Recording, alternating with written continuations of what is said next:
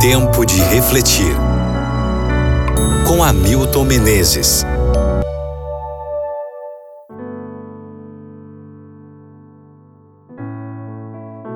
Jeremias capítulo 31, versículo 3. O Senhor lhe apareceu no passado dizendo: Eu a amei com amor eterno, com amor leal a atraí. O amor continua sendo tão indefinido e misterioso como a célula humana, mas igualmente vital para nossa existência. Defini-lo parece impossível, mas uma das melhores definições é a que encontrei numa revista hispana. Amor é um compromisso incondicional com uma pessoa imperfeita. George Matheson escreveu um hino sobre o amor de Deus que, por ocasião de sua composição, teve circunstâncias adversas. Logo depois do noivado de George, a noiva ficou sabendo que ele estava se tornando cego. Não havia nada que os médicos pudessem fazer para reverter a situação. Ela então terminou o noivado, dizendo que não podia passar o resto da vida com um homem cego. Matson se tornou completamente cego enquanto estava estudando no seminário.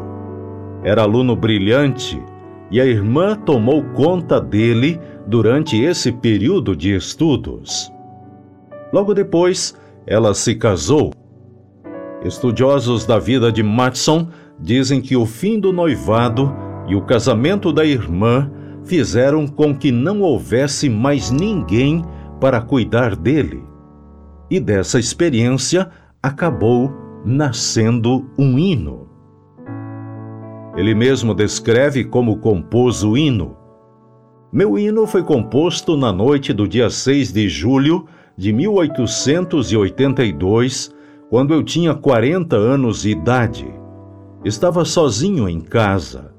Era a noite do casamento da minha irmã e toda a família permaneceu em Glasgow. Alguma coisa aconteceu comigo que somente eu entendi e me causou grande angústia mental. O hino foi fruto daquele sofrimento.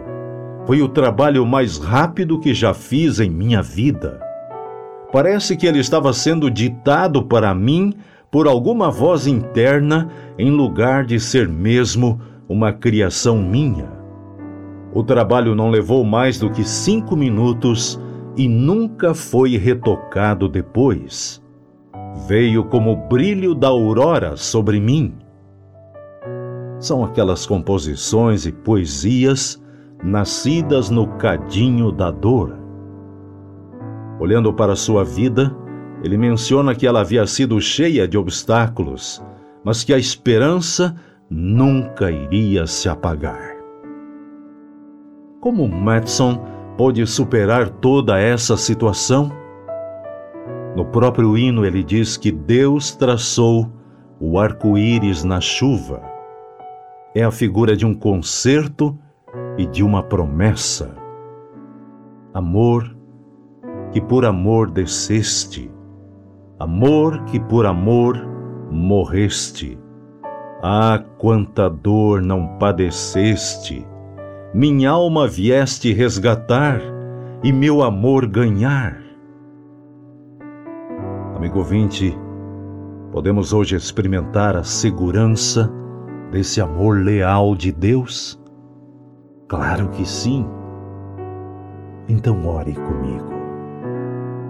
Obrigado, Senhor, porque Jesus veio a este mundo, nasceu como um bebê, tornou-se homem e voluntariamente deu sua vida na cruz do Calvário no meu lugar.